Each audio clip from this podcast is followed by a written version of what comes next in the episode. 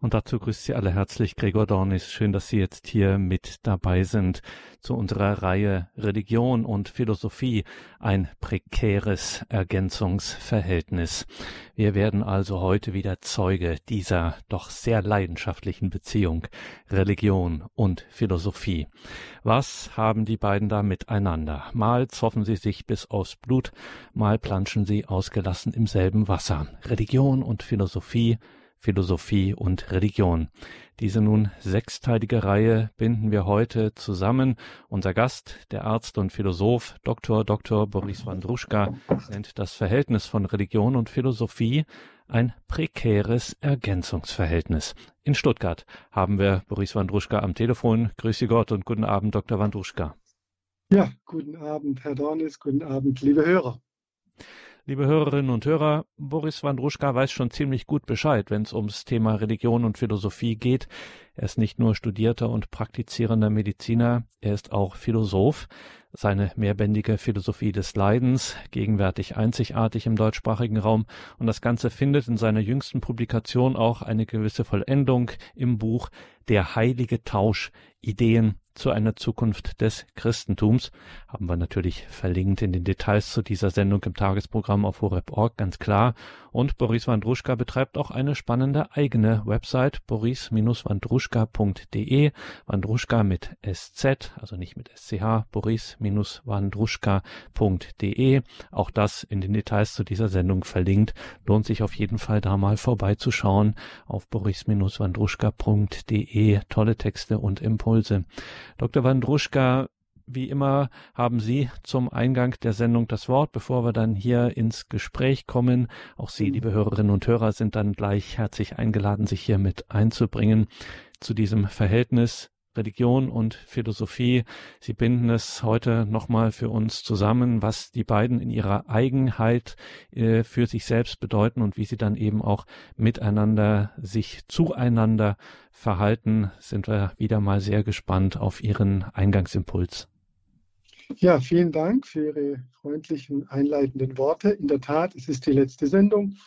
Ich will mich an einem Rückblick und einer Zusammenfassung versuchen wie Sie ja betonten, Herr Dornis, ist unser Ausgangspunkt eben die Frage gewesen, in welchem Verhältnis diese beiden Sphären des menschlichen Daseins, Religion und Philosophie und eingeschlossen Wissenschaft stehen.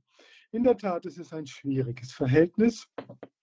Einerseits ein antagonistisches, gegenseitig kritisches, gegenseitig ähm, sozusagen sich beäugendes aber eben auch ein polares im Sinne der Ergänzung.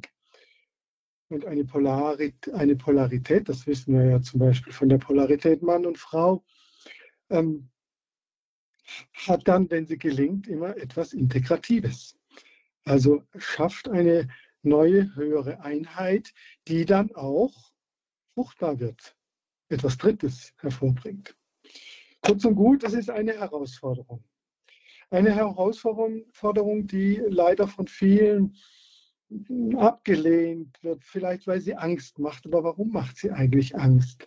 Naja, weil natürlich alles Fragen, Hinterfragen verunsichern kann, weil wir nicht so gerne mit Zweifeln uns auseinandersetzen, mit vielleicht dem Verlust von Sicherheit, Halt, Orientierung. Aber die Gegenfrage sei erlaubt, kann es volles Menschsein ohne Denken, ohne Selbstkritik, ohne Erkenntnis geben, ohne die Einsicht in die eigenen Grenzen, ohne Kommunikation, ohne Begründung, Argument, Auseinandersetzung? Doch wohl nicht. Deswegen gehört auch ein gewisser Mut und natürlich vor allem Vertrauen dazu, dieses Verhältnis auszuloten, sich darauf einzulassen. Und ich würde aus eigener Erfahrung sagen, dass man dabei nur gewinnen kann. Auch wenn es manchmal anstrengend ist, zweifellos. Naja, nun konkret. Was bedeutet Denken und Philosophieren? Ganz einfach zunächst, dass wir anhalten, uns besinnen, Rückschau halten aus der üblichen Alltagshetze heraustreten, quasi neben uns stehen, einen prüfenden Blick auf unser Leben, auf unser Tun werfen, vielleicht auch einen Rückblick halten, zum Beispiel Tagesrückblick, Lebensrückblick und, wenn es gut geht, auch einen Überblick gewinnen. Wenn dieser Überblick philosophisch ist, dann bekommt er einen gewissen Ernst, denn die Existenz ist ja eine ernsthafte Geschichte. Und die Philosophie geht eben dabei in die Tiefe und sucht eigentlich nach den letzten Beweggründen zu fahnden, die uns bewegen, die uns denken lassen, die unser Tun und Gestalten begründen. Aber natürlich, äh, kein Zweifel, man kann religiös sein, ohne sich mit Philosophie und Wissenschaft zu beschäftigen. Und umgekehrt kann man philosophieren, ohne religiös zu sein.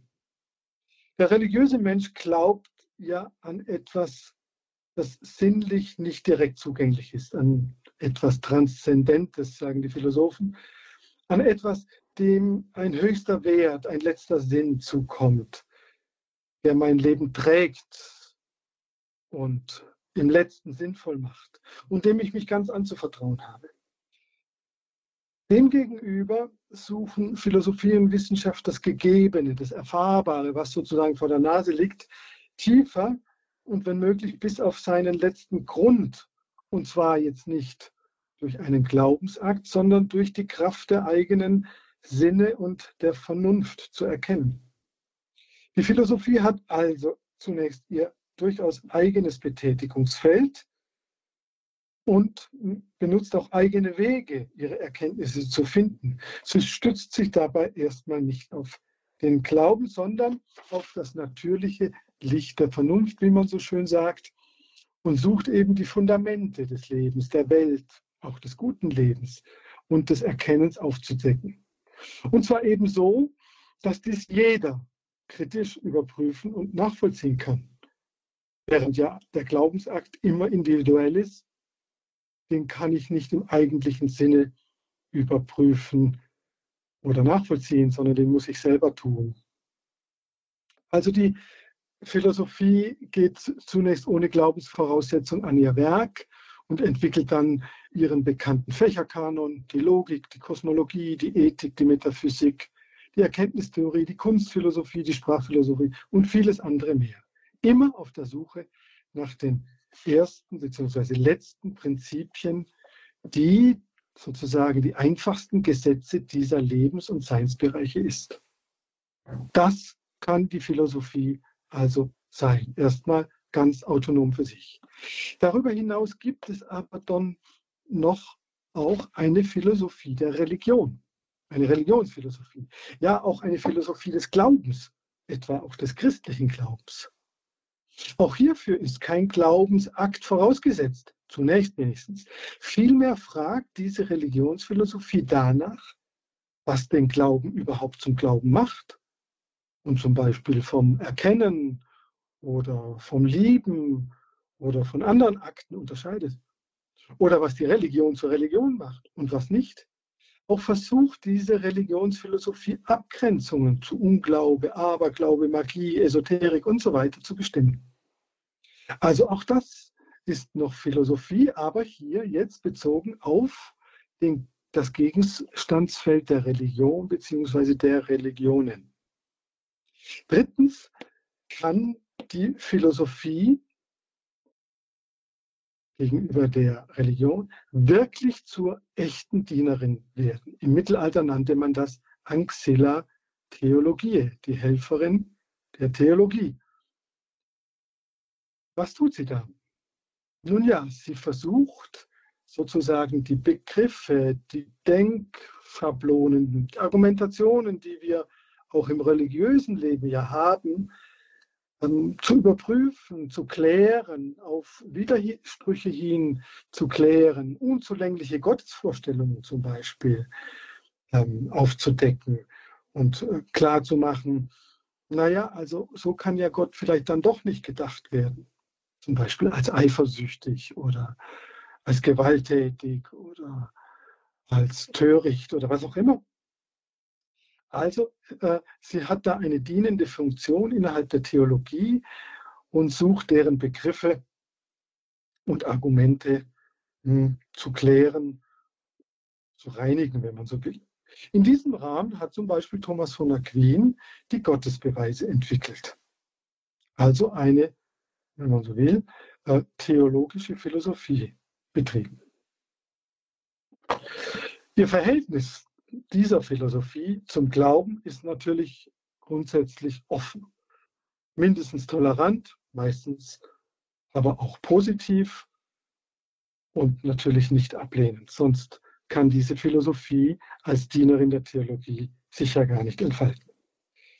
Darüber hinaus gibt es viertens eine Philosophie oder eine Form der Philosophie, die tatsächlich nun erstmals den Glauben braucht und voraussetzt und auf ihm aufbaut.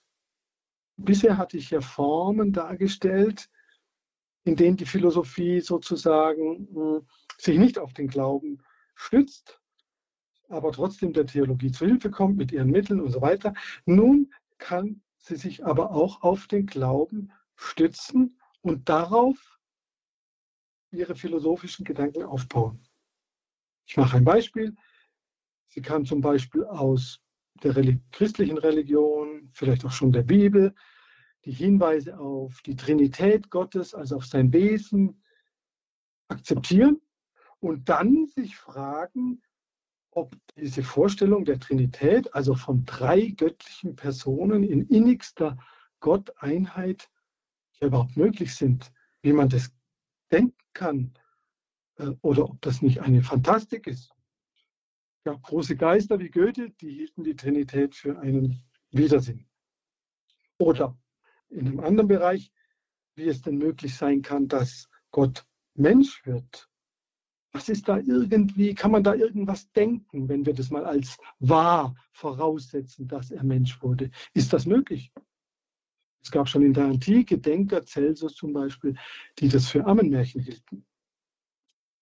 Und da kann die Philosophie auch ähm, einen Beitrag leisten, eben indem sie den Glauben voraussetzt, also dessen Grundannahmen übernimmt und dann weiterdenkt, wie können wir uns das vorstellen, wie können wir uns das vor der eigenen Vernunft plausibel machen. Die Philosophie der Kirchen Väter zum Beispiel, Justinus, äh, Augustinus, Tertullian, Hieronymus, Ambrosius, wie sie alle hießen, die war von dieser Art. Ne? Die glaubten, das war nicht in Frage gestellt, haben aber auf dem Boden dieses Glaubens dann auch philosophiert. Die haben dann nicht nur gebetet, das haben sie natürlich auch, waren nicht nur fromm, sondern sie haben auch nachgedacht, aber eben den Glauben vorausgesetzt. Dagegen hat ein Thomas von Aquin ähm, sich der Philosophie als Dienerin bedient, als, ja, wie ich es vorhin dargestellt hat, hatte, als äh, eigenständige, äh, als eigenständige Wissenschaft, die zum Beispiel eben versucht, Gottesbeweise zu erstellen. Die Religionsphilosophie, also die darüber nachdenkt, was denn überhaupt Glauben und Religion ist, ist eine sehr späte Erfindung sozusagen. Äh, die, die taucht eigentlich erst in der Neuzeit auf, vor allem dann bei Kant, Schleiermacher, kritisch oder ablehnend bei Nietzsche oder auch dann bei Rudolf Eucken und vielen anderen Denkern bis heute natürlich. Also das ist ein ganz junges und hochinteressantes Feld. Schließlich nun, letzter Punkt. Je reifer und erwachsener ein Glaube, so jetzt meine These, desto reflektierter, besonnener setzte er sich auch mit den Herausforderungen, Problemen, auch mit den Schwierigkeiten, Widersprüchen, Unzulänglichkeit der Religion auseinander und versucht, seine Religion, seinen Glauben voranzubringen. Denn der Glaube sollte eigentlich nicht etwas total Fertiges und Eingemeißeltes sein. Wäre all das unnötig, dann gäbe es ähm, erstens nicht viele Religionen, sondern nur eine. Zweitens hätte sich die Religion niemals geschichtlich entwickelt, was ja auch das Christentum tat. Und drittens gäbe es keine Theologie, aber auch keine Bibelwissenschaft, auch keine biblische Ethik und so weiter. Also nur aufgrund dessen, dass wir immer wieder Fragen an unseren Glauben herantragen oder von außen in Frage gestellt werden, durch andere Religionen, durch Wissenschaftler, durch Philosophen, wen auch immer, fangen wir eben auch an, nachzudenken und versuchen, unseren Glauben zu vertiefen und auf ein besseres Fundament zu stellen. Deswegen, so meine Meinung, handelt es sich eben um ein Ergänzen des Feldes. Wäre dem nicht, also zwischen Philosophie und ähm, Religion, wäre dem nicht so, dann könnte ja jeder glauben, was er will. Und es schössen überall zum Beispiel die Privatoffenbarungen und Wundererlebnisse nur so ins Kraut. Auch wäre das Problem der Gewalt wohl so ohne alle Vernunft nicht zu lösen, da sie ja doch leider ein, äh, ein großer, wie soll ich sagen, ein wichtiger Bestandteil in der Geschichte der Religion darstellt. Ja, mein zusammenfassendes Plädoyer lässt sich vielleicht auf den Punkt bringen. Religion ohne Vernunft ist blind, wild und gefährlich. Wissenschaft, Philosophie ohne Religion bleibt untief und existenziell ohne Bedeutung.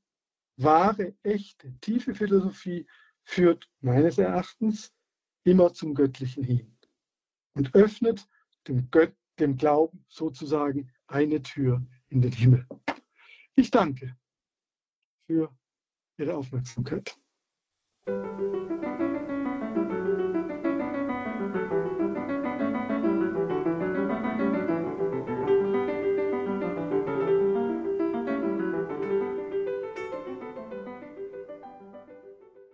Religion und Philosophie ein prekäres Ergänzungsverhältnis.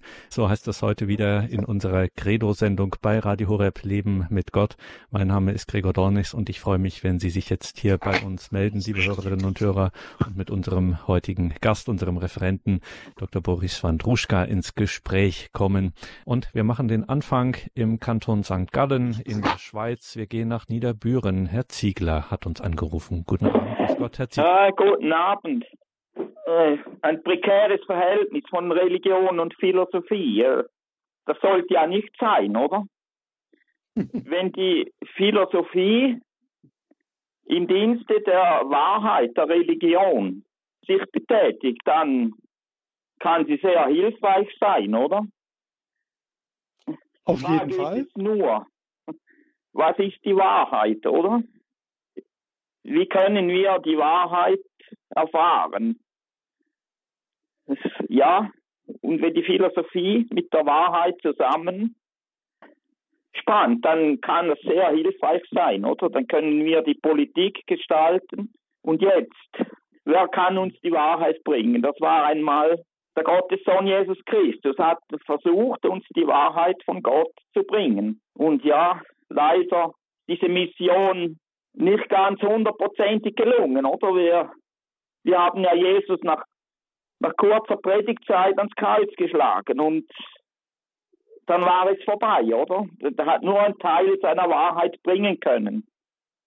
Danke, Herr Ziegler, für Ihren Beitrag. Ich würde gern Dr. Wandruschka doch nochmal auf ähm, dieses Motiv, äh, was der Ziegler angedeutet hat, eingehen, nämlich, dass das irgendwie mit dem Kreuzestod Christi, dass da etwas misslungen sei. Hier ist etwas, hier sei etwas in gewisser Weise schief gegangen.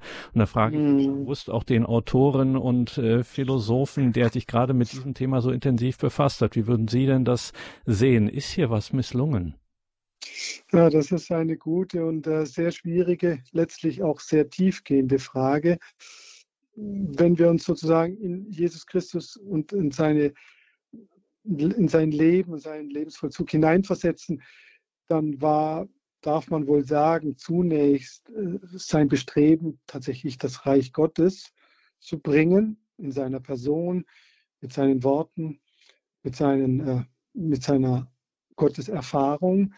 Und ich äh, gehe jetzt mal davon aus, das scheint mir jedenfalls plausibel, dass er nicht von Anfang an das Kreuz im Blick hatte. Weiß man letztlich nicht. Aber natürlich äh, im Verlauf seines Lebens oder seines kurzen Wirkens von zwei, drei Jahren wurde ihm natürlich sehr schnell klar, dass die, diese Botschaft, diese Gottesbotschaft auf Widerstand stößt. Naja, und dann steht, steht, stand er und stehen wir ja auch immer wieder vor der Frage, ähm, stehen wir für etwas ein? Haben wir den Mut oder passen wir uns an? Gehen wir aus dem Weg, flüchten wir, vermeiden wir oder bekennen wir Farbe? Unter Umständen Nachteile erfahrend, leiden müssend. Und Jesus äh, ja, wählte diesen authentischen Weg, erhielt zu seiner Botschaft und ähm, hat den Widerstand hingenommen, beziehungsweise dann ausgehalten. Dass dann sozusagen sekundär dieses furchtbare Leid und dieses Unrecht äh, eine neue Bedeutung äh, gewann. Das haben ja seine Jünger und wir erst im Nachhinein allmählich begriffen. Und ich glaube, dieser Verstehensprozess dauert ja bis heute an, welchen Sinn dieses Leiden hat. Ihm selber war das natürlich dann schon klar, dass es einen erlösenden Charakter hat, dass er stellvertretend für jede gescheiterte äh, und leidende und verletzte Existenz ja, ähm, eingestanden ist mit seinem Kreuzesleiden, sodass nach meiner Deutung niemand, also gar kein Leben, es mag noch so furchtbar gescheitert sein, aus Gottes Hand fällt, wenn, wenn wir uns eben zu Gott hinwenden. Das ist die einzige Vorbedingung, aber gar keine andere. Wir müssen keine Leistung bringen, wir müssen kein sinnvolles Leben geführt haben, wir müssen nicht unser Potenzial abgerufen haben. Das ist alles schön und gut, wenn das klappt, aber wie viel, bei wie vielen geht das nicht? Und da werden wir dann Christus ähnlich. Und ich, darin sehe ich diese tiefste äh, religiöse und göttliche Wahrheit und den Sinn des Leidens, äh, dass keine, keine zerbrochene Existenz verloren geht vor Gott.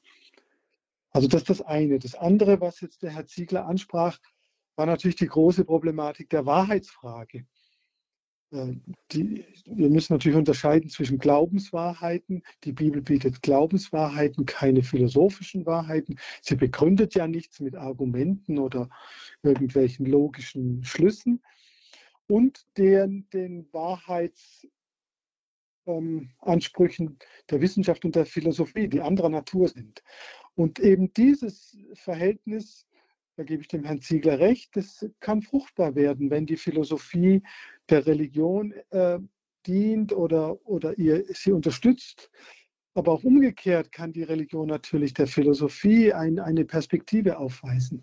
Also da ist eine Ergänzung und jede dieser beiden Sphären hat ihre eigene Wahrheitserfahrung, sage ich jetzt mal, oder Wahrheitsbegegnung.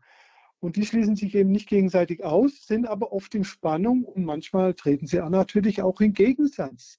Wenn der Philosoph zum Beispiel sagen muss, ja, was sie, was sie da glauben, äh, das, das, das kann eigentlich nicht sein. Ja? Das ist widersprüchlich, das verträgt sich nicht mit dem Wesen Gottes und so weiter. Also äh, es kann fruchtbar sein, aber es ist historisch belegt nun halt doch prekär gewesen. Ja, es gab ja auch Philosophen, die die Religion bekämpft haben oder, oder in Frage gestellt, wie David Hume oder Nietzsche oder Schopenhauer oder andere. Die können wir ja nicht außen vor lassen. Also die Wahrheitsfrage ist natürlich ein spannendes Thema in diesem Verhältnis von Religion und Philosophie wie so viele andere spannende Fragen in diesem Verhältnis Religion und Philosophie, das wir heute wieder besprechen mit Dr. Boris Wandruschka, Arzt und Philosoph aus Stuttgart. Dr. Wandruschka, ich muss noch mal zur Sicherheit, weil es auch eine so zentrale ja. Baustelle ist, das Privileg in Anspruch nehmen, in der Philosophie naive äh, Fragen stellen zu dürfen, ja, ähm, weil Sie gerade äh, auch mit der Philosophie des Leidens, für die Sie ja auch im Besonderen stehen, ähm, jetzt auch sich dem Kreuz genähert haben und es äh, damit zusammengebunden haben oder es hat sie dahin geführt sozusagen. Das heißt, dieses, was man immer wieder hört und es wird immer wieder auch gern im, sowohl in der Theologie hat das eine starke Tradition als auch in der alltäglichen Frömmigkeit, dass man dieses berühmte Paulus-Wort aus der Korinther-Korrespondenz, wo er sagt, in Juden ein Ärgernis, den Heiden eine Torheit, äh, sei diese Botschaft äh, des Kreuzes immer dahingehend interpretiert, im Grunde kann man sich mit der Vernunft dem Kreuz gar nicht nähern. Äh, das ist sozusagen außen vor, mhm. das ist äh, sowas von Offenbarung, da kommt die Vernunft nicht mehr hin. Dem würden Sie doch zumindest leise widersprechen oder versuchen ein wenig für die Philosophie zu argumentieren, dass sie schon auch einen Zugang zum Kreuz hat. Natürlich, unbedingt. Also ähm, nicht nur leise, sondern auch ein bisschen lauter, würde ich widersprechen. Okay. Ähm, die Frage ist ja, ob man diese Paulus-Stelle so interpretieren muss, dass, dass sie sich gegen die Vernunft wendet. Äh, das, das glaube ich gar nicht. Also das, äh, ich, ich denke, äh, ähm, sie wendet sich eher gegen eine Auffassung des Lebens, dass nur dann ein Leben sozusagen gottgemäß ist, was erfolgreich ist. Und viele Religionen haben ja lange äh, diese, diese Auffassung äh, vertreten. Auch im Buch Hiob wird es ja von den Freunden Hiobs vertreten. Wer gottgemäß lebt, hat ein gutes Leben. Der wird nicht von Widerfahrenissen heimgesucht. Und Hiob wehrt sich und sagt, ich habe mich nach Gott, Gottes Geboten gehalten und trotzdem geht es mir schlecht. Und das, dass dieses, diese Form des, der Erfolgsreligion oder des Erfolgschristentums, das wird vom Kreuz des Leiden vernichtet. Ja, das wird wirklich äh, aufgehoben. Und äh, das ist das Spannende an, an, an dieser Frage. Aber ich würde auch sagen, man kann auch mit der Vernunft, habe ich ja versucht, zeigen, dass es Sinn macht. Also dass dieses Leiden bei all seinem Unsinn natürlich und, und, und ähm, ja, Grausamkeiten, die damit ja verbunden sind, macht es ja trotzdem Sinn. Die Frage ist ja, warum äh, soll denn dieses Leiden erlösend wirken? Das muss doch irgendwie verstehbar sein. Wenn wir das nicht verstehen, dann wäre ja das Christentum eine seltsame Geschichte. Warum äh, erlöst Leiden? Natürlich äh, erlöst es nicht alleine. wäre die Auferstehung nicht gekommen, also das Heil, dann äh, hätte dieses Leiden natürlich keinen Sinn oder wäre ins Leere gelaufen. Aber es ist offenbar ein, eine notwendige Etappe zum Heil. Ja, und ähm, das, das Leiden hat natürlich viele Dimensionen, ich kann es nur wenig ansprechen, aber ein, eines geht doch oft zu Bruch äh, im Leiden. Unsere, wie soll ich sagen, Selbstgewissheit, unsere äh, unsere Selbstverständlichkeiten, unsere Eingebildetheit, unser Hochmut, ja, der wird doch durch das Leiden regelrecht geschliffen. Ja.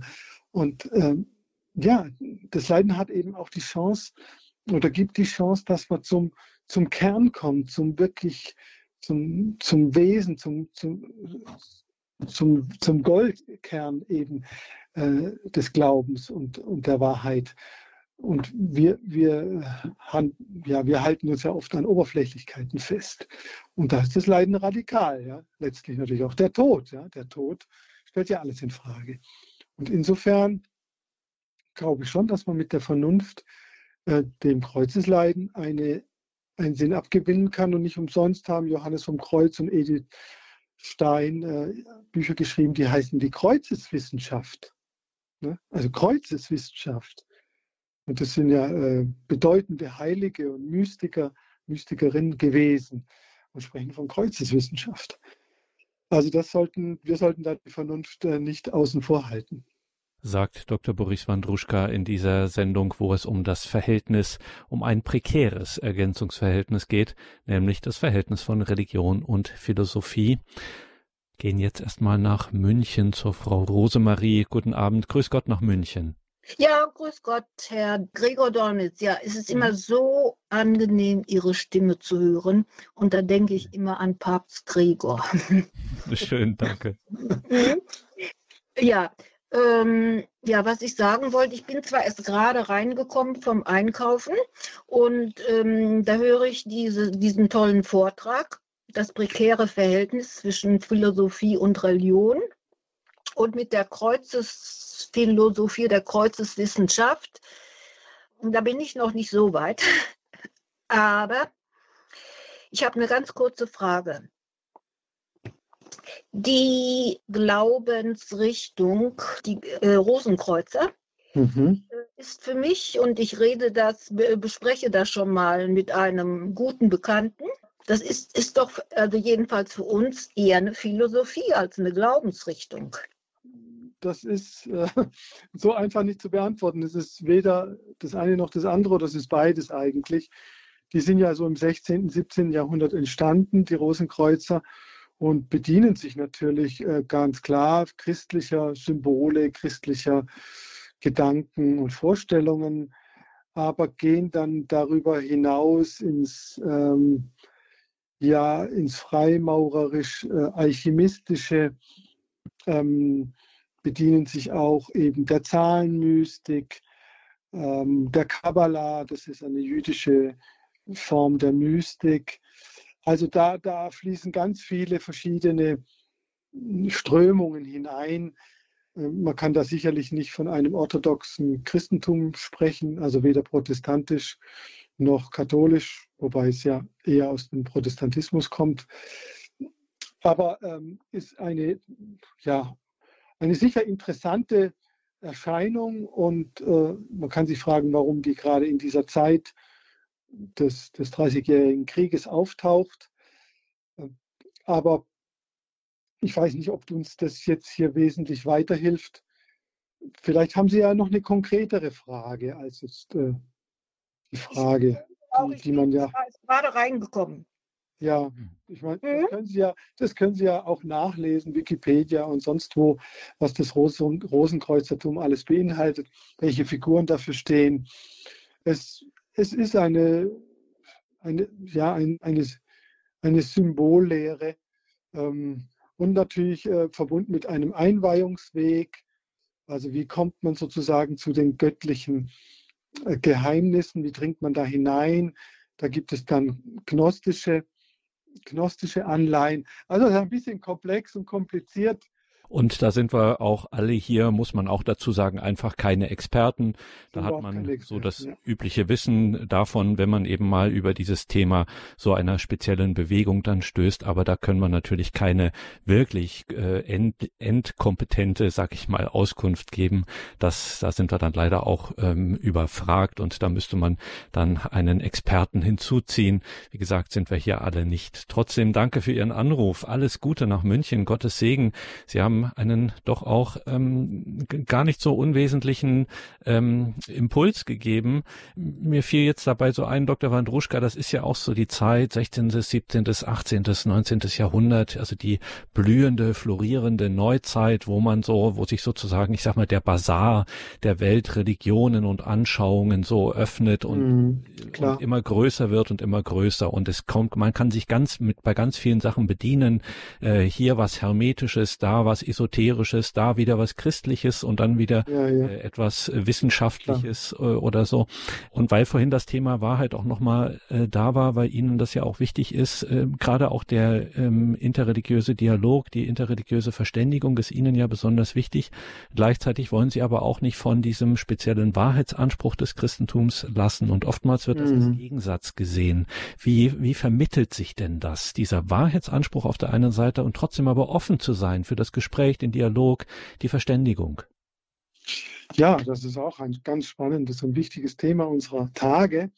Und seit dem Zweiten Vatikanischen Konzil ist das ja auch von der katholischen Kirche her positiv gesehen. Das Erste Vatikanische Konzil war da ja noch exklusiv und hat die Wissenschaft und auch die anderen Religionen eher ausgeschlossen.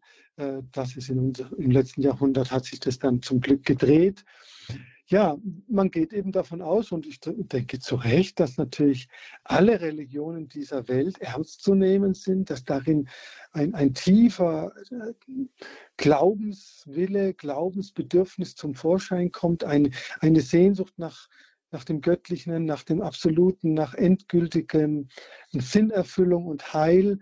Das kann man doch keiner Religion ernsthaft absprechen. Aber jede hat ihre speziellen Wege und jede findet auch wunderbare Dinge. Also es lohnt sich mit den Religionen sich zu beschäftigen. Und für mich ist es daher gar kein Ausschluss, sondern alles äh, tendiert zum Gottmenschen hin. Die Idee des Gottmenschen gibt es ja schon vor dem Christentum und dann in allen Religionen wird es mal mehr oder mal weniger auch angespielt. Also man kann doch durchaus denken, dass sich das letztlich alles aufeinander zubewegt und in Christus, den Gottmenschen, quasi dann bündelt, ja, dass da alle Wahrheiten letztlich eingehen, von denen wir ja auch durch die Bibel nur einen Teil kennen. Die Bibel hat ja nicht alle Wahrheiten, die in Gott sind, schon offenbart. Also Gott ist ja viel mehr. Und trotzdem ist Christus, also Jesus Christus, nach unserem Glauben eben die, die Inkarnation des Göttlichen im Menschen und dadurch halt einzigartig. Und daher in dem Punkt eben nicht mit Buddha oder Konfuzius oder Laoze oder Zarathustra zu vergleichen. Nichtsdestotrotz ähm, können wir von den anderen Religionen was lernen und die Religionswissenschaft hat ja auch gezeigt, dass in das Christentum gerade nach der Zeitenwende ganz viele Religionen hineingeflossen sind. In das Judentum zum Beispiel aus dem Persischen, gar kein Zweifel, das, das äh, lässt sich nachweisen. Also hm, da gibt es viele Überschneidungen und, und da gibt es Austausch zwischen den Religionen. Das war ein Melting Pot, ja, äh, die, die, die, dieses aramäische Gebiet dieses ähm, Palästina war ein Melting Pot der Religionen, damals schon, einschließlich der griechischen Wissenschaft, der ägyptischen Religion und so weiter und so weiter. Also das kann doch wohl kein Zufall sein. Und nichtsdestotrotz ähm, ist das nicht alles äh, beliebig und relativ und äh, hebt sich gegenseitig auf, kannst du gar nicht. Und da kann eben die Philosophie immer eine gute Rolle spielen, weil sie eben äh, auf rationalem Wege prüfen kann, äh, was können wir behalten von den Religionen und was ist eher Magie und was ist abstrus und Aberglaube oder was ist einfach auch falsch, was lässt sich gar nicht denken, welches Gottesbild ist widersprüchlich oder eine menschliche Projektion zum Beispiel. Da kann die Philosophie sehr viel leisten und der Religion, dem Christentum dienen. Und damit gehen wir weiter in dieser Sendung, wo es um Religion und Philosophie, das prekäre Ergänzungsverhältnis, wie es unser Gast Dr. Boris Wandruschka gesagt hat, genannt hat, äh, geht. Gehen wir weiter nach München zu einer weiteren Anruferin. Guten Abend. Grüß Gott nach München. Guten Abend.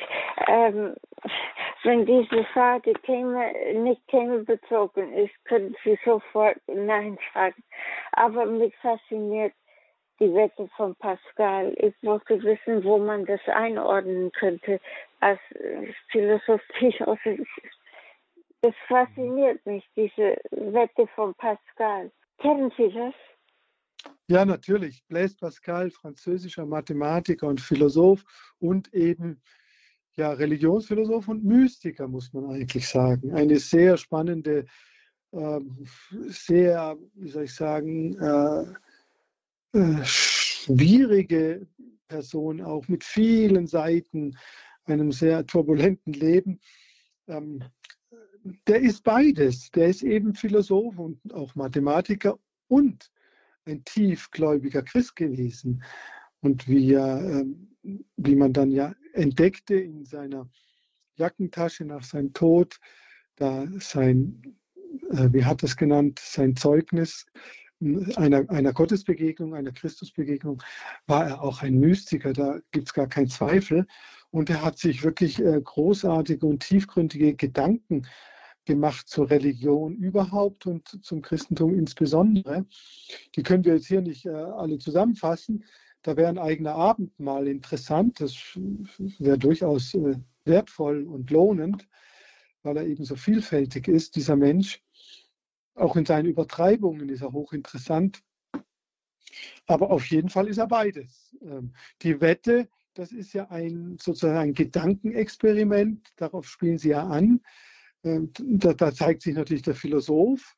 Ähm, damit will eben Pascal sagen, äh, wenn man schon nicht an Gott glaubt, aus, zum Beispiel aufgrund der Zeugnisse der Bibel, dann muss man doch wenigstens deswegen glauben, weil, ähm, weil man ähm, nur gewinnen kann durch den Glauben, während man nicht glaubt, nur verlieren kann. Also er macht da ein Gedankenexperiment, das hochinteressant ist, dass äh, der Glaube, also der Glaube an Gott und die Erlösung, selbst dann, wenn es Gott nicht gibt, kein Schaden ist. Und wenn es gibt, hat man alles gewonnen. Umgekehrt nicht zu glauben und es gibt dann doch Gott, hat man nur verloren. Das ist ja die Wette. Also ähm, das will er damit sagen. Und das ist natürlich ein äh, ganz interessantes, sehr intelligentes äh, Gedankenspiel. Aber für einen echten Christen nicht wirklich relevant, muss man auch sagen. Wir glauben ja an das Zeugnis der Bibel und an das Leben und Wirken und äh, an die Rede des Herrn. Also wir brauchen diese Wette nicht durchzuführen. Dankeschön für diesen Beitrag und Ihre Frage. Alles Gute für Sie. Gottes Segen nach München. Und jetzt gehen wir direkt in Ihre Nachbarschaft sozusagen. Dr. Wandruschka, wir gehen nach Stuttgart zum Herrn Eberhard. Guten Abend, grüß Gott nach Stuttgart. Guten Abend. Guten Abend. Guten Abend, Guten Abend ja. Ich grüße Sie, Herr Eberhard. Ja, ich möchte gerne äh, Bemerkung machen zur Frage der Vernunft. Mhm. Ähm, ich würde das vielleicht erstmal ein bisschen kritischer sehen und fragen, steht die Vernunft nicht auch oft dem Glauben im Wege? Äh, wenn wir jetzt zum Beispiel heute bei uns die großen Kirchen anschauen, da hat man den Eindruck, da geschieht alles mit einer 180-prozentigen Vernünftigkeit und es geschieht kein Aufbruch mehr im Glauben. Ich würde auch noch vielleicht den Paulus erwähnen, der ja im Rückblick auf sein vorheriges Leben sagt, das, was ich damals für Gewinn erachtet habe, ist mir ein Schaden geworden. Es ist halt die Frage, wenn der Mensch so vernünftig ist und auch an die Welt so stark gebunden ist, an die Diesseitigkeit des Lebens, äh, wie soll da das Christusgeheimnis zu einer Wirklichkeit werden, die erfahren werden kann? Und da würde ich halt mal das ein bisschen kritisch sehen, Vernunft und Glaube. Heute im 21. Jahrhundert mhm. äh, ist da was schiefgelaufen oder kommen wir da überhaupt noch ran an das Geheimnis? Danke, Herr Eberhard. Dr. Wandruschka, was machen wir damit? Ja, das ist natürlich ernst zu nehmen, was der Herr Eberhard sagt. Ganz klar. Und natürlich kann die Vernunft, ich würde jetzt sagen, bestimmte Formen der Vernunft, für mich sind es niedrige Formen, sind, äh, Kant hätte von Vernünftelei gesprochen, ähm, können natürlich dem Glauben im Wege stehen. Also zum Beispiel irgendwelche Platten, eine Platte, äh, wie soll ich es nennen, positivistische Vernunft, also die nur gelten lässt, was man sehen und anfassen kann. Ähm, eine wissenschaftsgläubige Vernunft, die steht natürlich dem Glauben entgegen. Aber das ist nicht die Vernunft der Philosophie also jedenfalls nicht der großen Philosophie eines Platon, Aristoteles, Thomas von Aquin, Augustinus, Descartes, Kant, Leibniz, äh, Hegel und so weiter. Also die, die wirklich weite, offene, tiefe Vernunft, das hatte ich ja, das war ja mein letztes Plädoyer, die, die öffnet immer zum Göttlichen hin. Äh, die kann, die kann ohne das Göttliche gar nicht auskommen. Sie beansprucht allerdings nicht das Christusgeheimnis jetzt vollkommen zu erschließen. Darum geht es ja gar nicht. Also das wäre wär ja auch anmaßend. Der, die Vernunft soll ja nicht den Glauben ersetzen oder überflüssig machen. Das war ja die Befürchtung von Kant. Nein, sie soll hinführen und sie soll ihn möglich machen. Sie soll aber auch den Glauben reinigen, der ja oft verunreinigt ist. Also äh, sie soll nicht das, das Christusgeheimnis äh, ist völlig verständlich machen. Das wäre zu einfach. Das bleibt ein Geheimnis, das sich allerdings uns schon auch, äh, glaube ich, äh, öffnet, wenn wir uns ihm hingeben, aber nicht nur mit der Vernunft, sondern mit Herz und Verstand und allem, was wir haben, mit unserem Leben, mit unserer Existenz, dann, äh, dann werden wir auch äh, immer mehr von dem Christusgeheimnis begreifen. Dann werden wir in die Nachfolge hineingenommen und werden zum Beispiel durch das Leiden des Christusgeheimnis besser begreifen. Da reicht die Vernunft allein nicht aus. Aber die Vernunft muss dem nicht im Wege stehen. Das sind nur bestimmte Formen der Vernunft. Eben zum Beispiel äh, irgendeine oberflächliche Wissenschaftsgläubigkeit. Deswegen plädiere ich eben für eine, ja, in der Philosophie würde man jetzt sagen, von einer metaphysisch orientierten Vernunft, also einer Vernunft, die über das bloß Erfahrungsmäßige hinausgeht und, und sich öffnet für ja, Kant hätte gesagt, das ist das Übersinnliche, also für Regionen, die man nicht äh, mit Auge und Hand so leicht erfasst. Dankeschön, Herr Eberhard. Alles Gute nach Stuttgart und wir müssen ein bisschen auf die Uhr schauen. Wir haben noch acht Minuten und deswegen gehen wir gleich direkt weiter nach Niederbayern, nach Markt Ergoldsbach zum Herrn Ablassmeier. Grüße Gott dahin, Herr Ablassmeier. Ich bin im Gespräch, ja. Jawohl, wir ja. können Sie hören. Schön. Ja, okay. Ich bin christkatholisch erzogen worden, bin im Internat aufgewachsen, durfte althumanistisches Gymnasium erleben, unter anderem auch die sogenannten Gottesbeweise. Ich bin 82 Jahre alt, vierfacher Familienvater, vierfacher Opa. Ich bin auf der Suche nach Sinn und Zweck und Ziel des menschlichen Lebens allgemein und meines individuellen insbesondere. Meine Vernunft sagt mir, dass außer dem menschlichen Leben, außer unserem Globus, außer unserem Kosmos, ein Jenseits, ein Transzendenz, eine Metaphysis geben muss, wo ich habe, also im, ich möchte sagen, zu 90 Prozent glaube ich das, was die katholische Kirche und die Bibel lehrt, diese Tradition, dass man durch einige Fragen, die offen sind, ich möchte nicht sagen Zweifel, sicherlich muss mein Vertrauen noch gefestigt werden. Der größte vernunftgemäße Zweifel, möchte ich sagen, oder offene Frage ist, äh, wieso hat der liebe Gott dieses unendliche Weltall, den Kosmos, den wir eigentlich nicht erfassen und, begreifen können, erschaffen? Meine persönliche Antwort ist, um das Staunen zu lernen, weiterhin zu lernen, um das Suchen und das Staunen, also dass der Mensch kreativ bleiben muss, dass er, ja, wie gesagt, das wäre meine Frage, die natürlich nicht ganz beantwortet ist damit. Und dann vielleicht die Frage an Sie. Also das wäre, warum Gott diesen unendlichen Kosmos erschaffen hat. Ja, das ist eine alte und berühmte Frage. Früher, die Christen früher natürlich, hat, hat in der Regel die Antwort auf den Menschen bezogen gegeben, äh, dass der Kosmos letztlich äh, für den Menschen geschaffen ist, um den Menschen zu ermöglichen, so wie er ist, leibseelisch, geistig, als sozusagen ja, Krone der Schöpfung, wie es eben heißt, als letzte Offenbarung des, des, des gesamten Kosmos, ist sozusagen der ganze Kosmos eine, eine Vorbereitung. Äh, das ist eine Betrachtungsweise, äh, sozusagen auf den Menschen hin. Ich würde auch sagen, die ist nicht völlig falsch. Man hat immer den Menschen als Mikrokosmos bezeichnet und betrachtet, schon in der Antike, dann Leibniz, was so viel heißt wie, dass im Menschen sich alle Aspekte und Kräfte, alle Elemente des Kosmos irgendwie wiederfinden und bündeln. Das ist in der Tat so. Und das macht eben einen tiefen Sinn.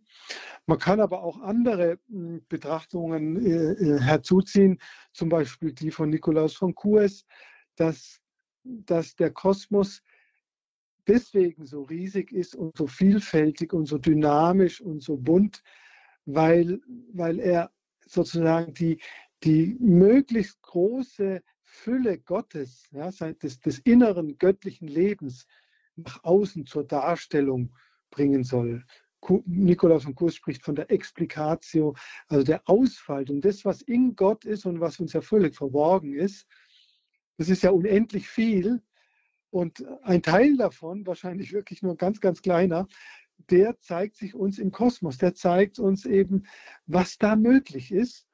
Und da spielt eben der, der Mensch eine Rolle, aber da spielen auch die Tiere und die Engel und ich weiß nicht was, alles spielt da eine Rolle und zeigt eben den ganzen Reichtum des göttlichen, des innergöttlichen Lebens an, das sich da nach außen in Raum und Zeit entfaltet. Also das sind zwei Betrachtungsweisen, aber natürlich hat der, der Kosmos auch seinen Selbstwert, würde man jetzt in der Philosophie sagen. Also die Tiere sind nicht nur dazu da, dass wir sie essen, so ungefähr, sondern die haben auch einen Selbstwert, die haben ihre eigene Schönheit, ihren eigenen Sinn, die drücken selbst was aus, zum Beispiel eben Kraft oder oder äh, Würde, der Löwe, sage ich jetzt mal, oder Sanftmut, das Reh. Ja, diese, diese Wesen, die Pflanzen mit ihrem Grün, muss man nur Hildegard von äh, Bingen lesen, drücken eben auch göttliche Qualitäten aus. Das Grün zum Beispiel nach Hildegard von Bingen, die Ruhe, den Frieden. oder das Rot natürlich, die Aufregung, die Leidenschaft, die Liebe, den Zorn vielleicht auch. Also auch äh, die Natur hat ihren Selbstwert und drückt etwas äh, aus, und zwar nicht nur etwas, sondern einen gewaltigen Reichtum, der immer wieder sozusagen zurückweist, auf geheime Weise natürlich, in Gott, auf Gott, von dem ja letztlich alles kommt. Also wer sich mit dem Kosmos tief beschäftigt, natürlich, das haben die Alten immer gewusst, der wird sich immer mehr Gott annähern. Aber sie können sich auch mit dem Menschen beschäftigen. Auch darin spiegelt sich das göttliche Leben. Auch gerade in unseren Widersprüchen und in unseren Fragwürdigkeiten.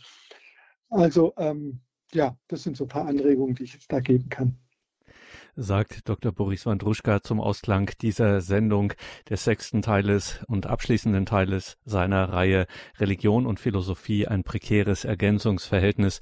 Liebe Hörerinnen und Hörer, schauen Sie unbedingt in die Details zu dieser Sendung im Tagesprogramm auf horeb.org.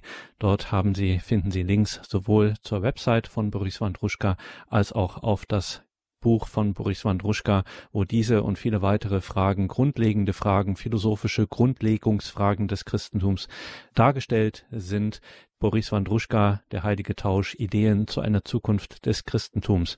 Danke, Dr. Wandruschka. Danke Ihnen, liebe Hörerinnen und Hörer, fürs Dabeisein, für Ihre Treue und Unterstützung für Radio Horeb. Danke an Bettina Radamacher in der Regie. Ihr ehrenamtlicher Einsatz hat diesen Abend hier möglich gemacht. Dank Ihres ehrenamtlichen Einsatzes konnten wir hier miteinander ins Gespräch kommen. Sie begleitet Sie nun hier weiter durch das Programm. Besonderer Programmtipp für die Hörer von Radio Horeb.